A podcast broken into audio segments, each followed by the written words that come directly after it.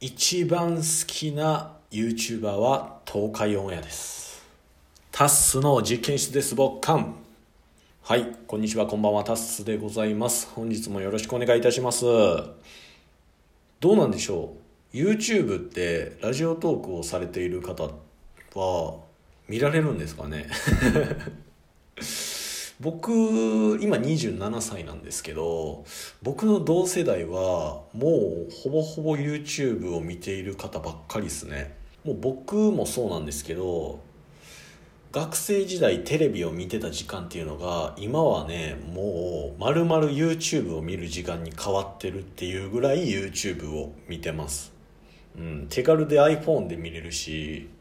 で面白いんですよね企画も。いろんな方がいてで今やともう芸人さんとかも YouTube をされるようになったんでいよいよテレビを全く見なくなってきたんですけど、まあ、その中で、えー今回ご紹介した本がありましてその前にねうん東海オンエアっていう6人組のグループがあるんですよ。この方たちはもうあの生粋の YouTuber と言われる素人からあの今では大物の YouTuber と言われるようになった、えーグループ集団なんですけどこの6人組の、えー東海オンエアの中のリーダーである哲也さんがね、えー書かれた本「天才の根源」っていうのが先月12月に発売されたんですけどそちらをね、えーご紹介していきたい。うん、まずね東海オンエアっていうグループは570万人という YouTube の中でうー日本の YouTube か。日本の YouTube の中でベスト10には入るぐらいの登録者数を誇ってて今大人気なんですよ。で芸人さんとかが今めちゃめちゃ YouTube をされている中でも一向に勢いが止まらない再生回数も登録者数も伸び続けている化け物集団なんですよね。うん、でその方たちが、あの僕と本当に同世代。6人中5人が僕と同い年で 1, 人は、えー僕の1つ上なんで完全に同世代なんですよ。でその方たちにまあ刺激をもらいながらで企画もね奇想天外で誰にも真似できないようなこと企画が多くて。でシンプルに面白い。エンタメとしても面白いっていうのでもうほぼ毎日見てるんですよね。で、まあ、その中のリーダーである哲也さんが、うん、これまでの27年間の、幼少期の経験とか仲間の出会いとか、まあ、家族とのね関係とか、まあ、そういうところから、うん、今の東海オンエアが成り立ってるみたいなことが書かれてるエッセイを出されててそちらがね非常に面白かったんで今回僕なりにねあのご紹介していきたいなと思っております。でまずうん一つ目が、えー哲也さんの性格。とあと二つ目が東海オンエアがなぜさうん僕なりにね僕の中でなぜ最強なのかっていうところをこの本を読ん読んだ感想を交えつつねご紹介していければなと思ってます。でねまず哲也さんのね性格なんですけど非常にだらしない。非常にだらしないんですけどこれね動画でもね公開されてるんですよ、うん、歯を磨かないとか洗濯しないとか。うん汚いままベッドに入るとかね風呂入らずベッドに入るとかで女遊びめちゃめちゃするとかねまあなんかそういうね自分の中の短所みたいなところが動画でももう視聴者の方がもう全員知っているぐらい、公開されてるんですけど、まあ、その理由とか自分はこうこうこういうことがこういう考えでそういう性格になったんだみたいなのが書かれてたりするんですよ。ね、でご自身でも話されてたんですけどもう、えードラゴンボール」の孫悟空に憧れてると。あの人仕事しないでしょと。仕事しないけどあの人は戦闘力を上げるためにひたすらその戦いというステータスに振り切ってるんだと。俺はそういう人間になりたいんだみたいなことを話しててだからできないもんはできないから仕方がない。なのでやりたいことを突き詰めてうーんそのやりたいことに関してはもうう誰にも負けずに誰にも負けないためにどうするべきかみたいなのを考えて、うん、てっぺんを目指すんだみたいなことが描かれ描かれてたりしたんですよ。で、えー、そのためにそのやりたいことは自分はもうひたすら熱中して誰にも負けないぞという気持ちがあると。でそうなるためにはどうしたらいいのかっていうのを動画の中ではあんまりねそういう部分見られなかったんですけど非常に客観的に物事を俯瞰して見ているんですよね。そういうのがもうエピソードの中でちらほら垣間見える部分があって、まあ、ご自身でも話されてたんですけどそれが非常にねあの僕の中でギャップがあってで勉強になる部分も多かったです。例えば YouTube6 人グループなんですけどまあ、2人の組み合わせがあったり3人の組み合わせがあったり4人の組み合わせがあったりでそれぞれ個性がもうバラバラなんですよね。だから組み合わせによっては自分の立ち位置が変わ変わってくると。で自分はリーダーとしてそういうなんか潤滑油的なこのなんこの3人だったら自分は話を回す立場なこの3人だったらこの4人だったら自分はもうボケに徹する。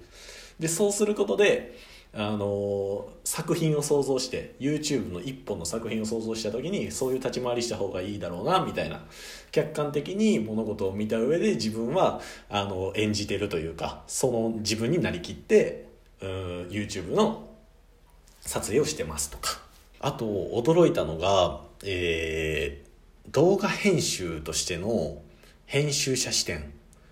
で非常に学べる部分が多かったなと思ってて僕もね「チケットボンバーズ」っていう番組で音声編集をしてるんですよ。効果音つけたり BGM つけたりとか、うん、話のテンポの中で会話の、うん、カットカットとかね、えー、したりとかするんですけどそ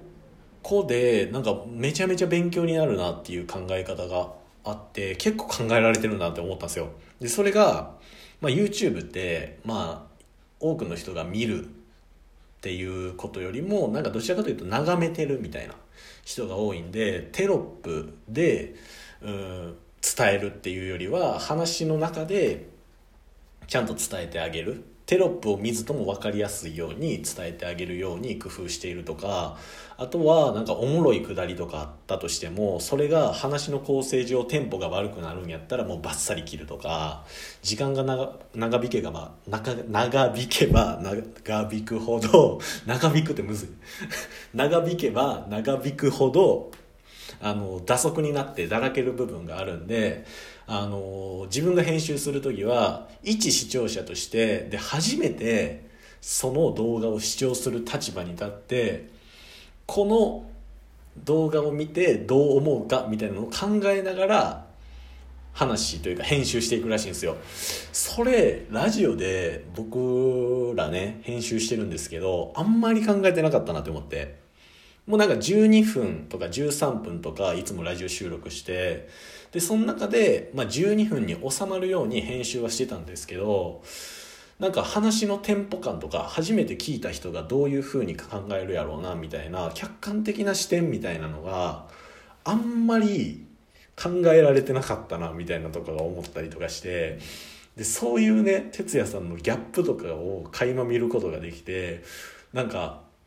新たな一面を知ってよりファンになりました。であの編集者視点としても非常に勉強になりました。そういうことがね、あの過去の経験とかを含めて描かれたりとかしてたんですよ。で、まあ、もう一つなんですけど、まあ、東海オンエアがいかに最強かっていうね。あのねこの方この方たちそして哲也さんの本を読んでて思ったんですけどまあ、クオリティとかねはもちろんそうなんですよ。あの6人それぞれが編集をしててあのー、まあ、全員が全員マルチな才能を持ってる。で個性豊かだ。で企画とかも企画力もねあの他の方が真似できないとか。もちろんそうなんですけどね。まあそれは前提としてね。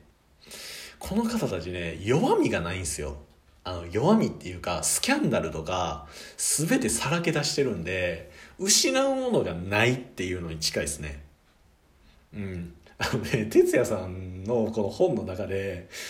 もう自分の恋愛とか、まあ、過去のコンプレックスとかももちろんそうなんですけど自分の性癖とか自分が女遊びこれぐらいしてるんだこういうのにハマってるんだとか全部赤裸々に書かれてるんですよ。もうほんまに赤裸々に。で動画でもねあの方たちね平気で裸になってね平気で色全裸になっていろんなことするんですよ。だからねあの人たちスキャンダルとかあっても何もダメージないんですよね。だからあの本当にそれぐらいその6人が全員が彼女おったら彼女おる彼女できたって報告しますし風俗行ったっていうんやったら風俗行ったって報告しますしだからスキャンダルになることがないんですよ。情報を売られるようなことがないんですよ。もう全部さらけ出してるから。だからねあの方たち強いんだなって思いました。でそれぐらいねまあさらけ出すっていうのってそれ相応の覚悟がいるじゃないですか。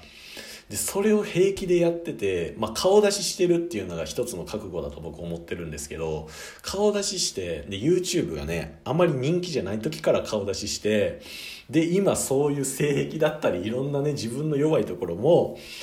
全部さらけ出している東海オンエアそして哲也さんは最強だなと僕思いました。そんなね天才の根源という哲也さんが書かれた本めちゃめちゃ面白いです。東海オンエアがね好きな人はぜひともあ見ていただきたいと思います。おそらくギャップを感じることになると思うんでもっと好きになると思います。ということでタスの実験室でしたバッコン。